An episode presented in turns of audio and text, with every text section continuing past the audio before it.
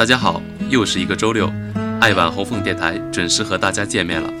我是主播 Vicky 的朋友，Vicky 今天生病了，所以本期电台呢由我来主播。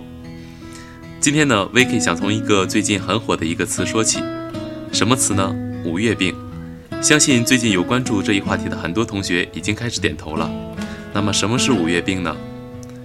五月病就是在春夏之交的五月份，因为理想期许和现实的差距。还有人际关系也没有达到预定状态而产生的厌倦易疲乏的情绪问题，心情压抑、焦虑、兴趣丧失、精力不足、悲观失望、自我评价过低等，都是五月病的常见症状。有时很难与一般短时间的心情不好区分开来。这里向大家介绍一个简便的办法：如果上述的不适早晨起来严重，下午或晚上有部分缓解，那么你患五月病的可能性就比较大了。说到这里呢，是不是已经有同学知道为什么最近特别没斗志、特别懒惰、觉得特别无聊的原因了呢？其实吧，五月病不应该成为我们消极的借口。Vicky 最近在看一本书，叫做《怎样证明你不是一个神经病》。当然，最开始看它只是觉得很有意思，可是看着看着就学到了一些东西。譬如，里面就有一个词很适合现在很多觉得自己得了五月病的孩子。这个词呢？叫做习得性无助，这是指一一种本来可以主动的逃避，却绝望等待痛苦来临的行为。我们大家自己想想，很多时候其实我们不是无所事事，只是不愿意把时间花在工作学习上。很多时候，我们知道有些事情很紧急，不得不做，却又一点都不想动手。我们习惯了不到最后一刻不着急的行为，习得性无助，拖延症。或者是说五月病就这么来了。然而事实上，正值青春的我们来说，不应该是这样的。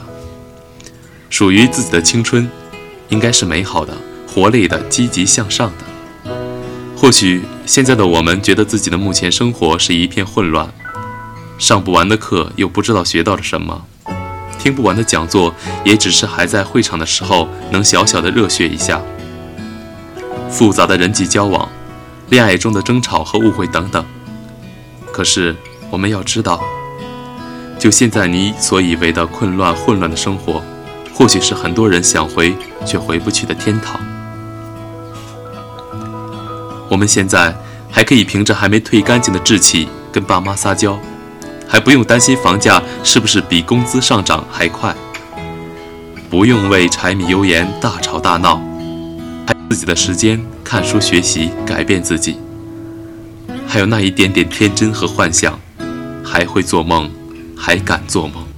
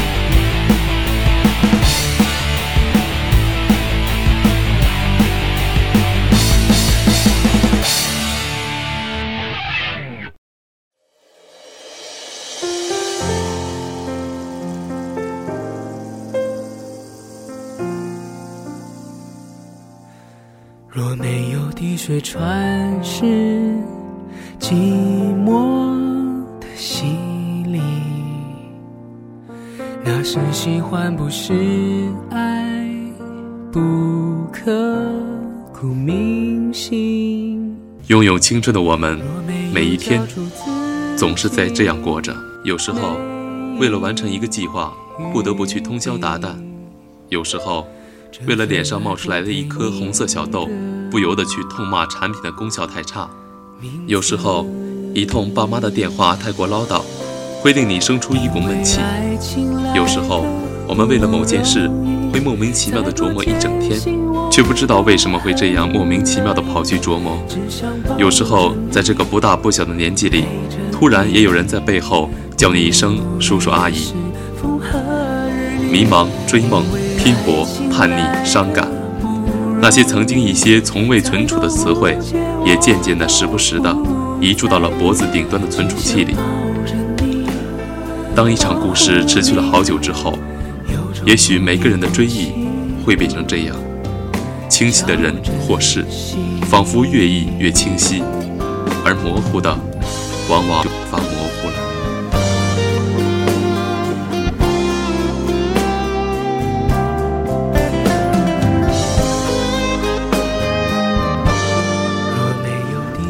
每个人选择离开了自己的家乡，去了另一座城市。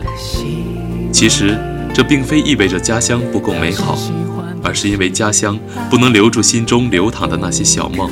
要想把那些埋藏在心底的梦想一一去发酵好，所以必须要去寻找一个适合自己梦想发酵的场所。年轻的我们在那个时候眼界很小，所以会觉得整个世界也很小，于是把世界也挪移到了自己的世界范围内，认为这个社会很简单。但后来走过了很长的路，见过了很多的人后，才发觉自己很渺小。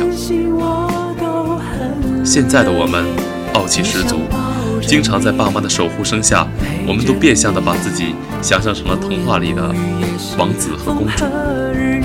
后来才知道，我们并不是别人眼中的王子和公主，只是一味的活存在了爸妈眼中的龙凤。现在的我们笑起来天真灿烂，总觉得自己在别人眼中是一道道耀眼的阳光。长大后才知道。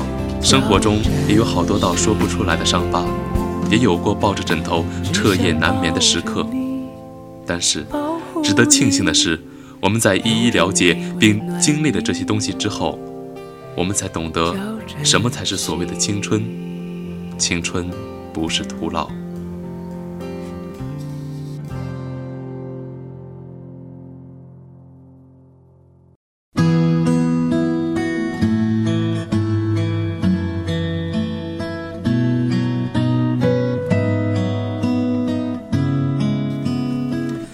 其实，不管五月病是不是存在，或者存在的意义是什么，当我们为自己失去斗志、懒惰逃避找借口时，我们才真的病了。希望大家在五月还剩下一半的时候，能明白过来，生活是自己的。每一个阶段，我们都应该为好好经营自己的生活而奋斗。这里呢，送给大家一篇非常激励人的文章。希望大家听完后可以打起精神，面对接下来也只剩下一半的2014，面对还很长的人生。这篇文章呢是俞敏洪先生挣脱生命的束缚。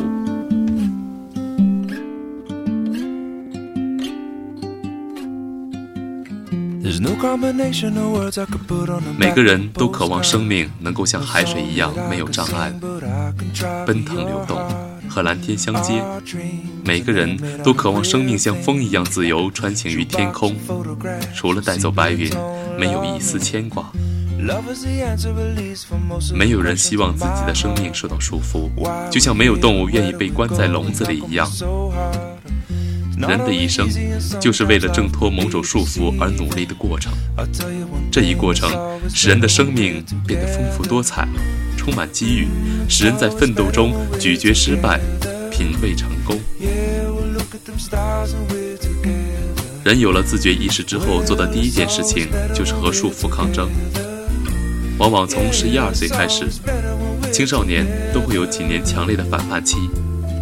这一时期的年轻人，不管父母或老师说的对不对，都要和他们对着干。这正是生命想要挣脱束缚的表现之一。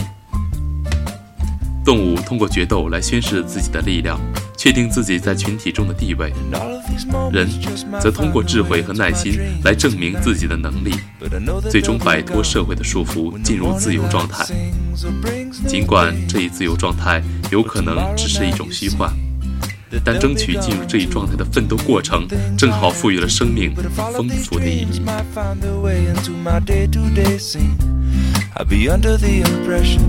I was somewhere in between with only two, just me and you. Not so many things we got to do, or places we got to be. We'll sit beneath the mango tree. 人与其说是为了理想而努力，还不如说是为了摆脱某种束缚而努力。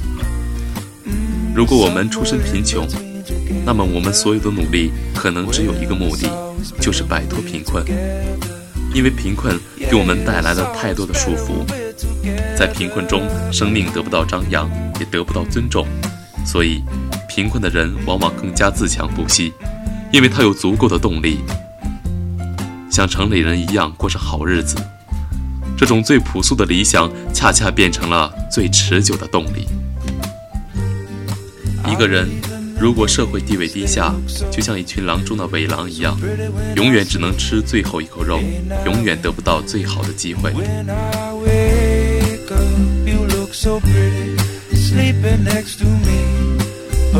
社会地位低下是一种令人非常痛苦的现实。当那些来自社会底层的大学生看到家境殷实的同学总有人前呼后拥。被女孩子前堵后追的时候，不管有多大的心肺，都会觉得胸口发闷。在这种情形下，懂得社会地位不可一蹴而就的人，就会用持续耐心的努力来争取社会地位的改善。有时候，这甚至是一辈子的努力。而没有耐心的人，就会采取危险行动，通过逢迎拍马屁、坑蒙拐骗来达到目的。有虚荣心和贪婪心的人尤其危险。虚荣的人容易为了自己的面子而断送幸福，而贪婪的人极有可能为了地位而断送性命。当有了一定的社会地位之后，人们就要开始要求精神的解放、心灵的自由，希望摆脱社会对于自己心灵和精神的限制。这是更高层面的生命抗争。人生而平等，这句话表达的不仅仅是一个社会地位问题，也是一个精神自由问题。民主诉求的实质是摆脱思想束缚，获得精神平等。当我们发现现实世界上的很多束缚不可挣脱时，我们希望自己的心灵得到解放。而这一挣脱心灵中各种束缚的过程，正是伟大文学和哲学思想产生的过程。人们进行文学创作和哲学思考的主要目的，就是为了解放自己的心灵和精神，同时获幸福和自由的途径。如果说一般人的生命奋斗过程就足以令人感动，另外一种人的成功则更加震撼人心。他们摆脱身体残疾的束缚而创造了奇迹，他们做到了连正常人都做不到的事情。海伦·凯勒从小失聪，但最终写出了令人为之感动的美丽文字。贝多芬在失聪之后谱写了激荡人灵魂的第九交响曲。霍金坐在轮椅上，透过手指的动作写出了《时间简史》。司马迁在遭受宫刑之后完成了《史记》。这些取得了伟大成就的人，没有一个不是在摆脱了身体残疾的束缚之后，放飞了自己强大的精神力量。还有一群聋哑女孩跳出的千手观音，每一个动作都牵动了人们欣赏美丽的神经。我曾经碰到一个叫左立的浙江学生，他从小双耳失聪，到今天为止，这个世界对他来说依然是一片寂静。但他却通过自己的努力，一直读到了大学，而且一直都是好学生。他能够通过阅读老师的嘴唇，知道老师在讲什么。他写出来的文字流畅通顺，思想丰富。我们拥有正常听力的人都没有把英文听懂学好。面对左立这样的学生，我们除了努力，还有什么好抱怨的呢？我把左立这样的人称作是带着束缚跳出了最美舞蹈的人。其实人的一辈子，总有某些东西束缚着我们。不管是精神贵局，还是身体残疾，生命的抗争，就是在束缚中跳出美丽舞蹈的过程。没有束缚的生命，反而显得轻浮而没有分量。生命的束缚和挣脱束缚的努力，使我们生命变得厚重而美丽。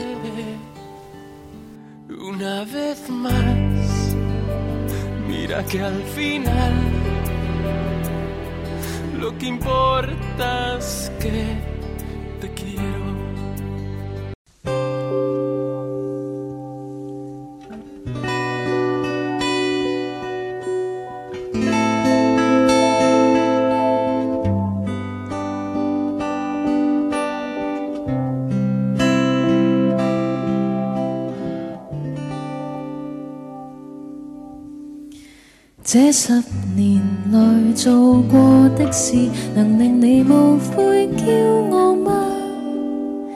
那时候你所相信的事，没有被动摇吧？对象和缘分已出现，成就也还算不赖吗？旅途上你增添了经历，又有让棱角。消失吗？软弱吗？你成熟了，不会失去格调吧？当初坚持还在吗？刀锋不会磨钝了吧？老练吗？你情愿变得聪明而不冲动吗？但心情步步停下心思，会累吗？好了，本期爱晚红枫电台到这里就要和大家说再见了。我代表导播 Vicky，感谢大家的收听，我们下期再见。快乐吗？你还是记得你跟我约定吧？区区几场成败里。应该不知麻木了吧？快乐吗？你忘掉理想，只能忙于生活吗？别太迟，又十年后至想。